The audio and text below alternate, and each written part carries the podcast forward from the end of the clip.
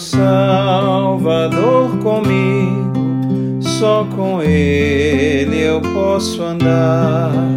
Quero conhecê-lo perto, no seu braço descansar,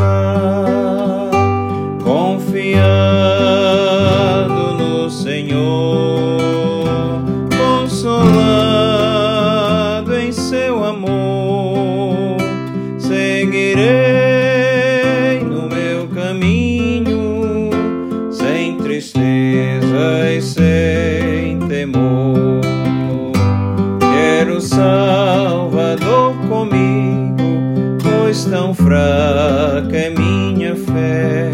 Sua voz me dá conforto quando me vacila o pé. Confiado no Senhor,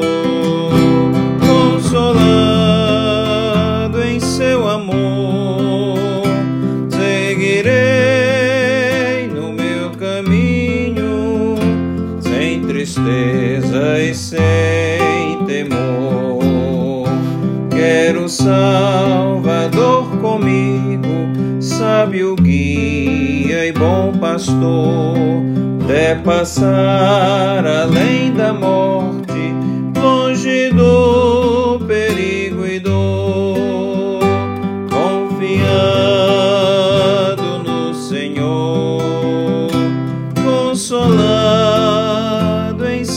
amor, seguirei no meu caminho, sem tristeza e sem temor.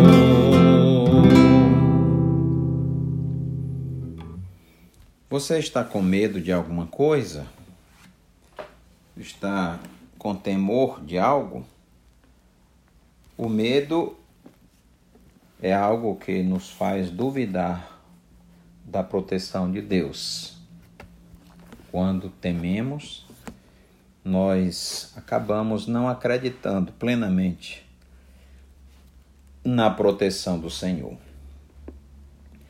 É claro que um pouco de medo também nos faz é, confiar, nos faz é, manter os pés no chão, não é?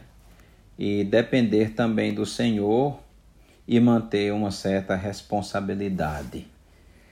De certa maneira também é importante, mas não viver constantemente sendo refém do medo e da ansiedade, da preocupação.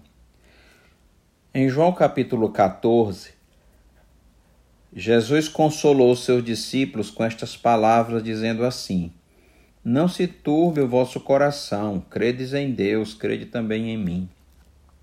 Na casa de meu pai há muitas moradas. Se assim não for, eu vou-lhe teria dito, pois vou preparar-vos lugar. E quando eu for e vos preparar lugar, voltarei e vos receberei para mim mesmo, para que onde eu estou estejais vós também. E vós sabeis o caminho para onde eu vou. Disse-lhe Tomé: Senhor, não sabemos para onde vais. Como saber o caminho? Respondeu-lhe Jesus: Eu sou o caminho, a verdade e a vida. Ninguém vem ao Pai senão por mim.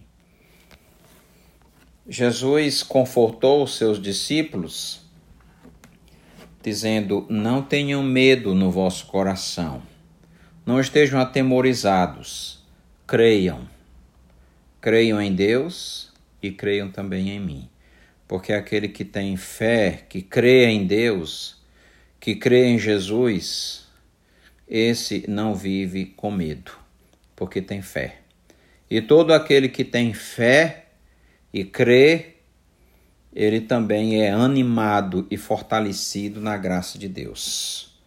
O coração temeroso é o coração que duvida, o coração que muitas vezes não confia plenamente nas promessas de Deus.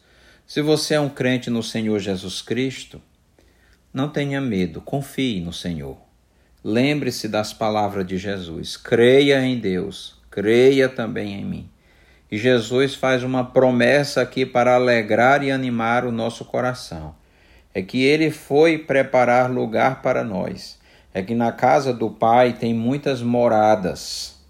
E ele vai voltar e vai nos levar para si, para estarmos juntos de Jesus.